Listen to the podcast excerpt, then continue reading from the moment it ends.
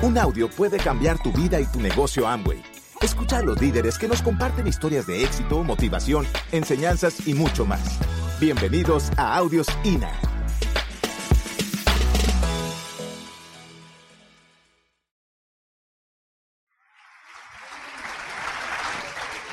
Nuestra historia, eh, como todas las historias, ¿verdad? Cosas bellas, cosas no tan bellas, pero lo más importante que nosotros queremos que tú te lleves esta noche es que si nosotros hemos podido hacer este negocio, tú también lo puedes hacer. Eso es lo único que yo quiero que tú entiendas. Nosotros venimos de dos mundos distintos, como ya ustedes saben. Eh, los que han oído la historia de Fabián y mía, pues eh, yo vengo de un mundo de, pues de muchas cosas, ¿no? Materiales, una familia, digamos, normal, ¿verdad? Eh, con papá y mamá, me refiero y, con, y sin carencias realmente. Ya grande, adulta, bien adulta como ya yo estoy, me he dado cuenta que sí habían algunas carencias, pero no precisamente eran materiales, eran emocionales. Y uno va creciendo con, con huecos, con vacíos que no, que no identifica hasta que no llega a una, a una bendita carrera como es esta, donde te desnuda donde eh, tú expones tu verdadero yo. Esa es la razón por la cual la gente se va, porque se te quita la máscara y te quedas desnudo y te ves al espejo y dices, bueno, tengo dos opciones. O me pulo y, me, y me dispongo a crecer, a moldearme, a verme mejor por dentro, o me pongo mi ropita y me voy. Porque si la gente se quedara, se pudiera pulir por dentro y eso es muy hermoso. Lamentablemente, yo te puedo decir que quizás el 80% se pone su ropa y se va. Se pone la máscara de nuevo y sale a la calle con una identidad falsa. Pero es más fácil. Por eso es que nosotros los felicitamos a ustedes, porque ustedes están aquí, desnudos, sabiendo dónde fallan, sabiendo qué es lo que no les gusta de ustedes, pero con la disposición de cambiar. Y por eso eso, eso es muy loable. Eso es hermoso eso es aplaudible y eso tiene mucho mérito. Eh, mi mamá, enfrentando la vida, ella una niña con una niña en brazos. Pero qué linda que nunca se rajó de mí, como dice Fabian. Eh, es una historia que algún día van a oír, pero ahorita no hay tiempo para ella. Pero es una mujer luchadora. Es una mujer muy valiente. Se enfrentó al mundo, al mundo entero, para defender esa maternidad. Y pronto en la vida, mi mamá y yo aprendimos a caminar de las manos de un gran hombre, de un, de un ser humano maravilloso que decidió ser mi papá. Él decidió ser mi papá y mi mamá aprendió a caminar de sus manos. Y por supuesto yo también. Eso es muy hermoso. De él yo aprendí grandes valores. Era un ser humano maravilloso que me enseñó el valor de la amistad, el valor de la palabra, el valor de la integridad, el valor del trabajo. A pesar de que tenía mucho dinero, yo siempre vi a mi papá trabajando honradamente, honradamente. Eh, te puedo hablar de su integridad porque, porque conocía su vida y vivíamos muy cercanos. Mi papá era una persona de pocas palabras, pero con esas pocas palabras me decía tanto. Y yo sí sabía lo que papá me decía. Yo creo que lo conocí más que nadie. Yo no creo que mi mamá lo haya conocido como yo. Por eso yo lo amaba tanto. Y la vida me lo regaló mucho tiempo. Era la persona que, si el mundo entero me acusaba, mi papá me defendía. Papá decía, ella no hizo eso. Y el mundo puede decir misa. Ella es mi hija, punto, se acabó. Así. Yo era bellaquita de niña. Me gustaba salir como toda muchacha, pero papá, no hubo una discoteca que mi papá no me llevara. Él decía, no, vamos los dos. Y me llevaba, papi, yo quiero aprender a fumar, vamos a fumar, tráigame un cigarrillo a la niña. Así de apoyador era papá. Un traguito, denle un traguito a la niña porque decía papá, para que lo haga fuera, que yo la vea. Y me decía igual, todos los novios que tú quieras, mi amor, aquí en tu casa. Me gusta fulanito, venga para acá. Perdóname, mi amor. La verdad. Y, me gustaba fulanito, venga para acá, fulanito, venga para acá mi hijo. Y si había que salir con mi hijo, papá iba conmigo. Qué belleza, ¿no? Qué confianza. Y cuando llegó el tiempo de irme a la escuela, que ya tenía que volar, ¿verdad?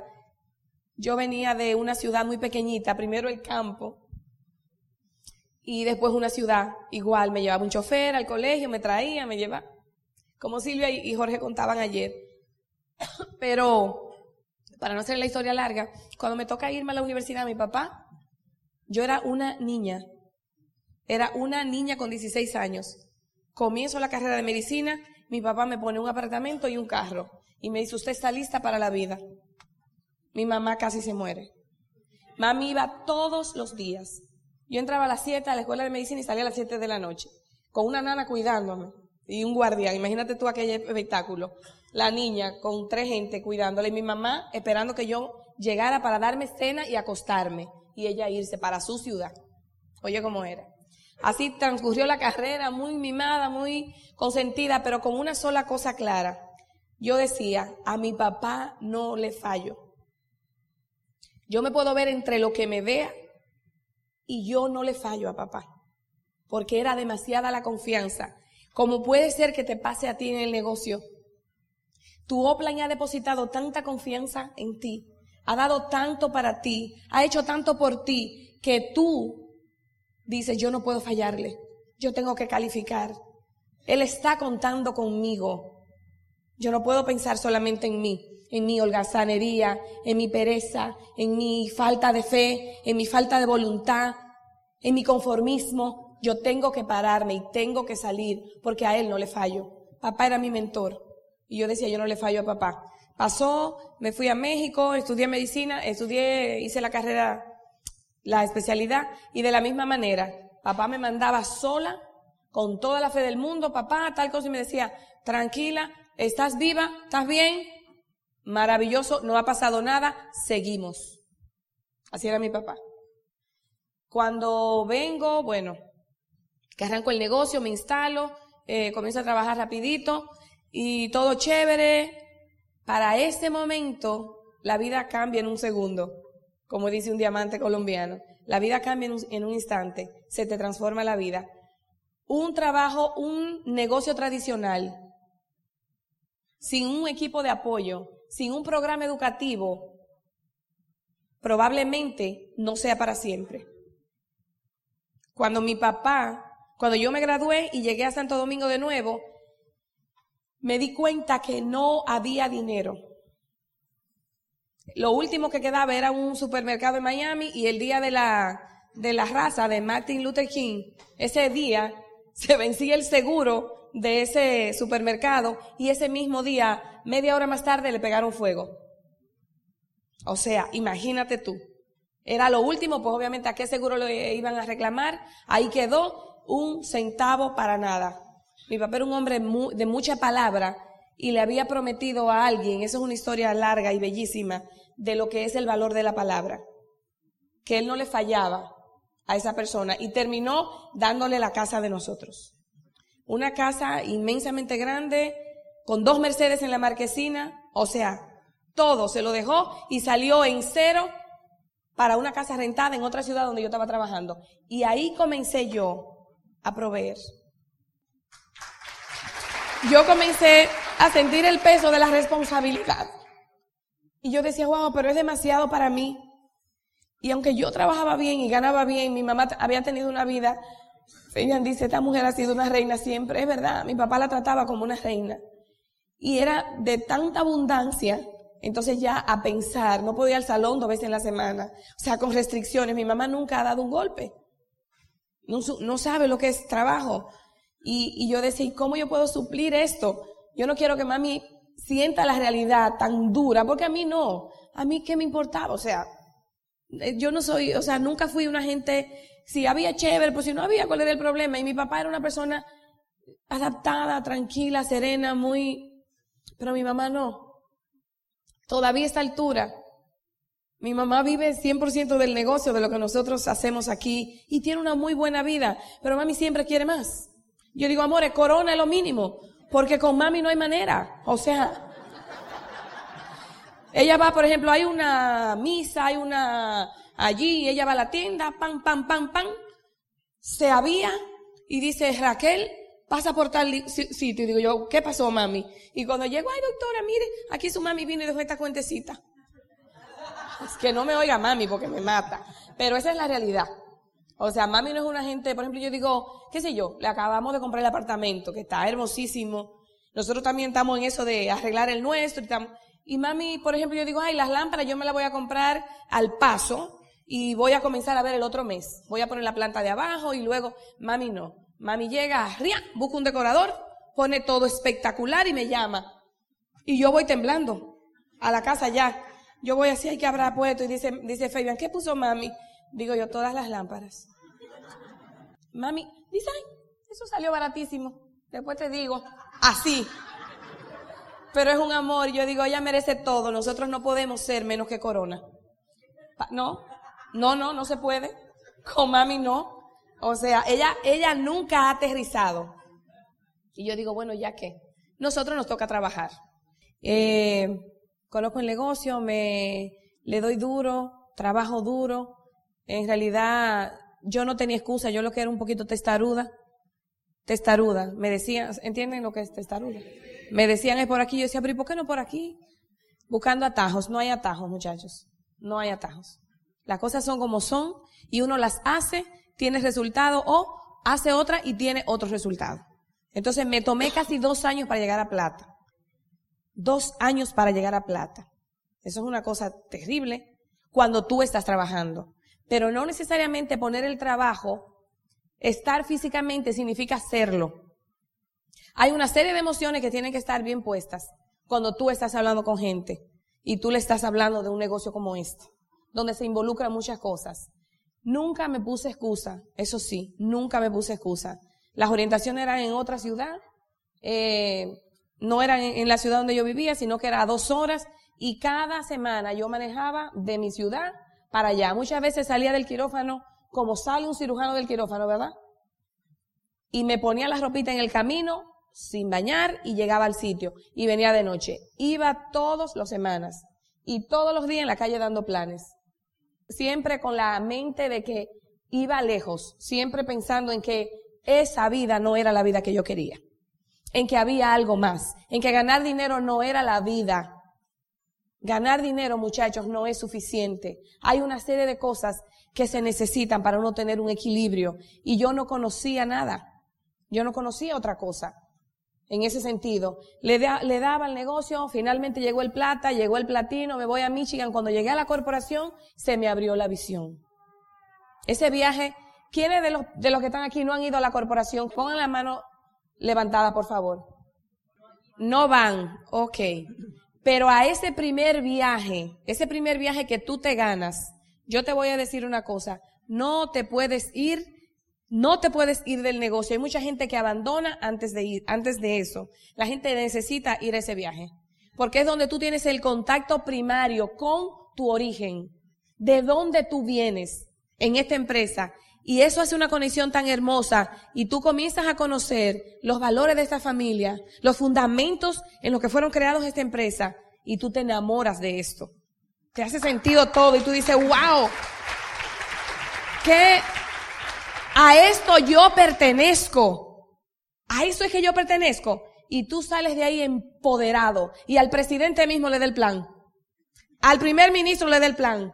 No hay límites. Se te abre la visión. Y tú comienzas como un león a correr, a correr, a correr. Y ahí yo comencé a correr, a correr. Comencé a soñar con cosas grandes. Comencé a soñar con mi libertad. Comencé a soñar con ese día en que yo me retirara.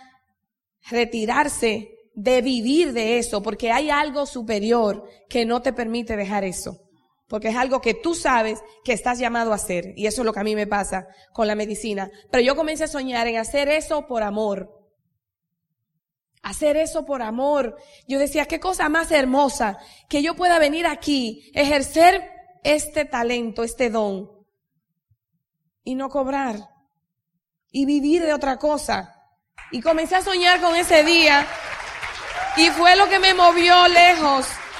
Pero comencé a encontrar con mis vacíos, con mis huecos. Y ahí me eché cinco años en ese desierto. en platino, platinando ahí, platinando. Y yo decía, pero colérica, pero si yo lo hice, ¿cómo es que no lo van a hacer? Pero ¿por qué que no lo hacen? Decía yo. Porque entonces no entendía yo que no todo el mundo tiene el mismo proceso, que no todo el mundo tiene la misma personalidad. Y comencé a entender que había que comenzar a crecer. Y déjame decirte una cosa, las carencias económicas son duras, pero las emocionales son fuertes. Eso es fuerte. Cuando tú te encuentras contigo y tú dices, wow, mírame lo intolerante de mí. Eso es terrible. Y tú te das cuenta de quién eres. Tú dices, wow, pero qué ser más egoísta. O sea, soy yo, soy yo, soy yo, soy yo, o no hay nada. Es a mi manera, a mi manera, a mi manera, o no se hace. Y eso es terrible. Es duro cuando tú reconoces y te das cuenta de quién eres.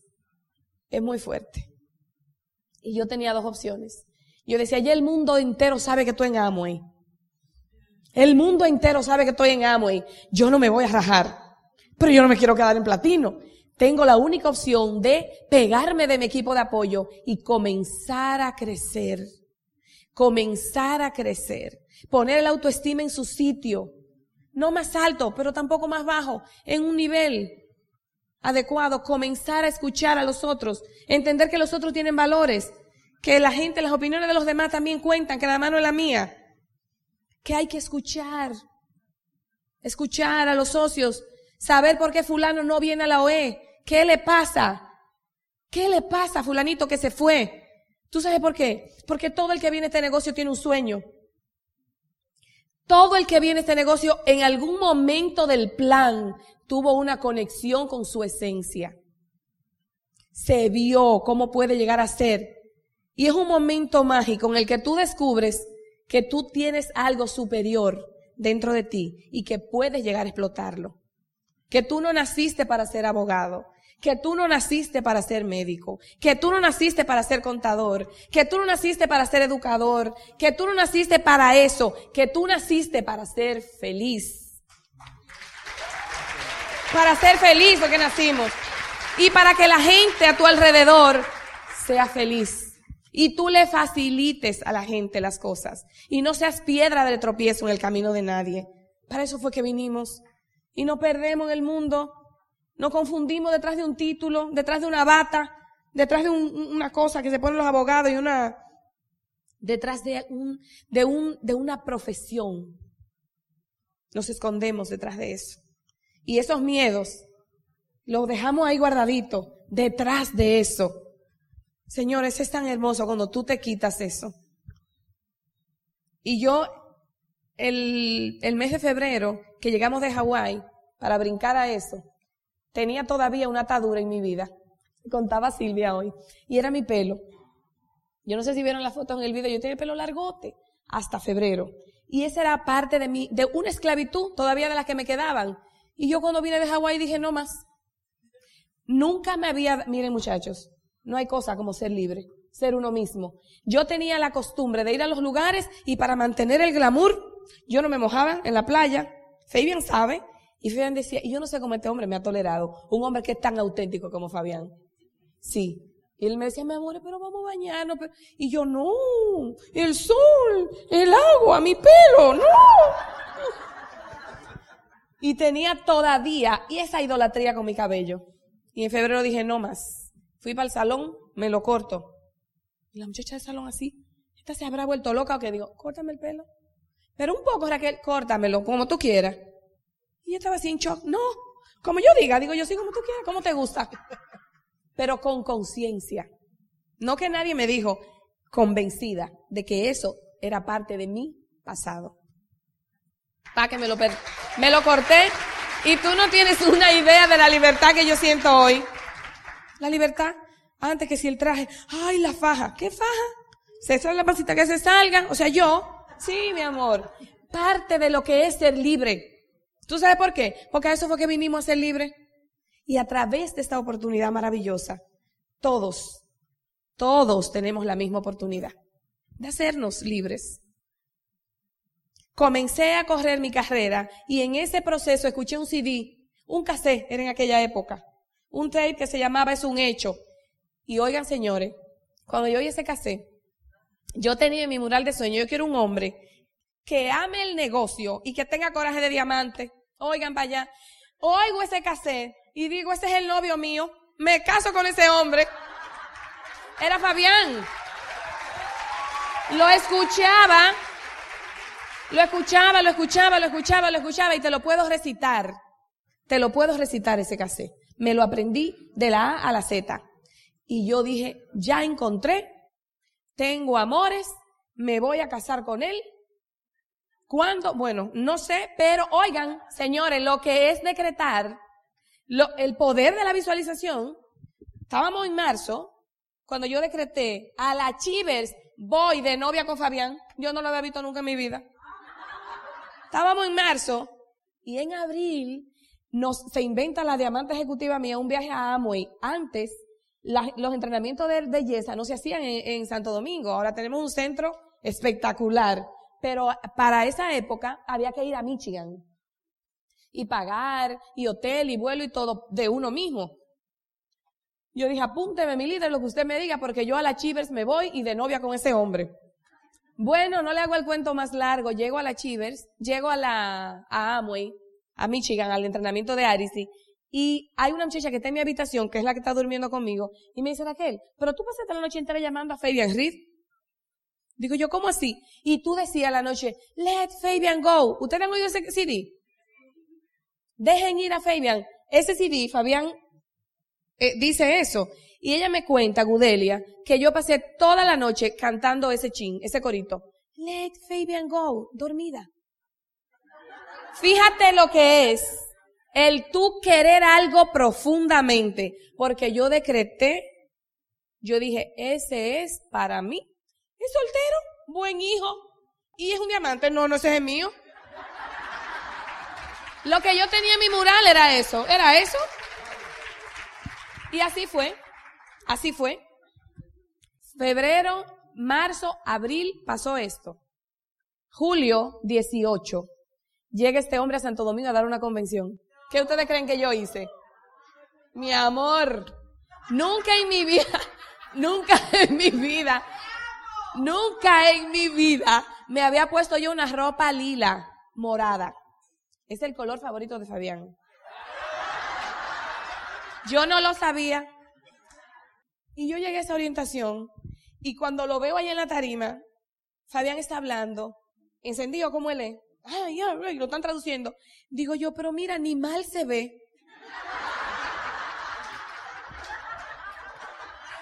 Ni mal se ve, solamente que es un poco pariguayo. ¿Saben lo que es pariguayo? Old fashion. Tenía unos pantalones por aquí. A la mitad de la pata, o sea. Bien, bien raro el hombre. Digo yo, pero no se ve mal. Y le digo yo a mi amiga, mira, pero está pariguayo. Dice ella. Dice ella, no bichita, Madeline, una zafiro nuestra, bellísima. Me dice, no bichita. Nos decimos así. Eso se arregla, se le enseña.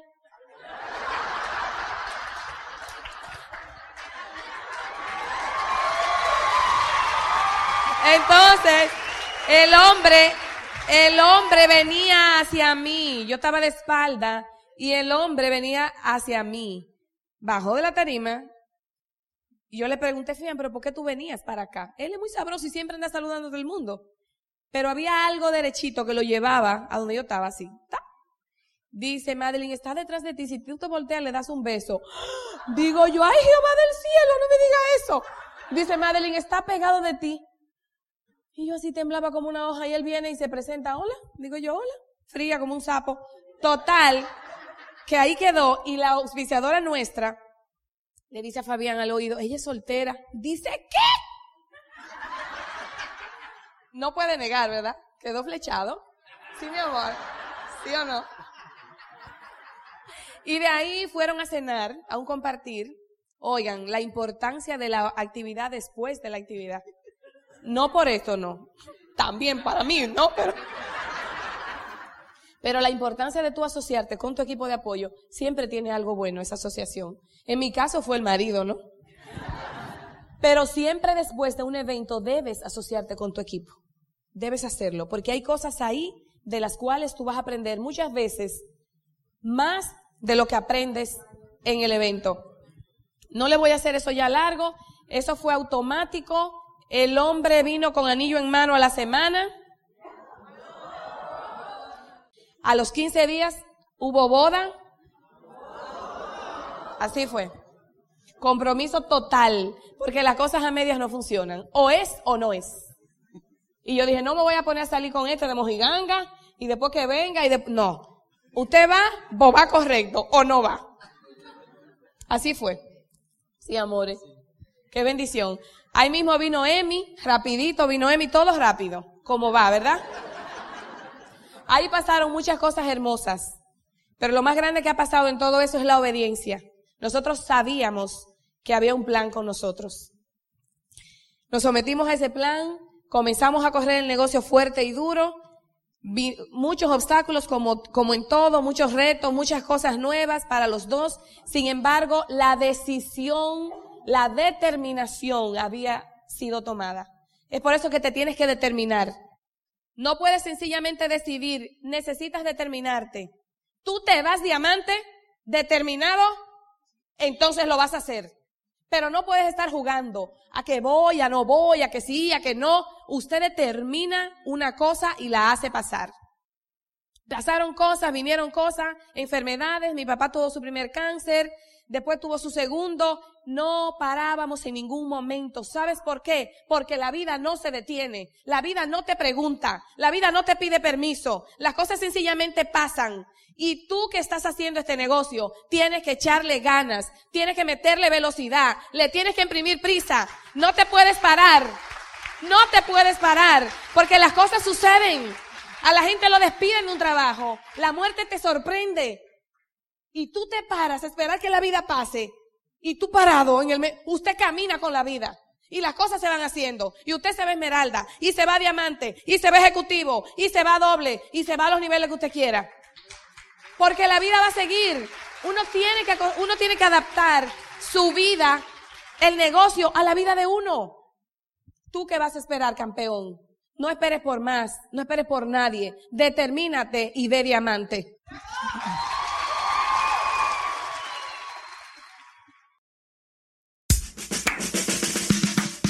Gracias por escucharnos. Te esperamos en el siguiente Audio INA.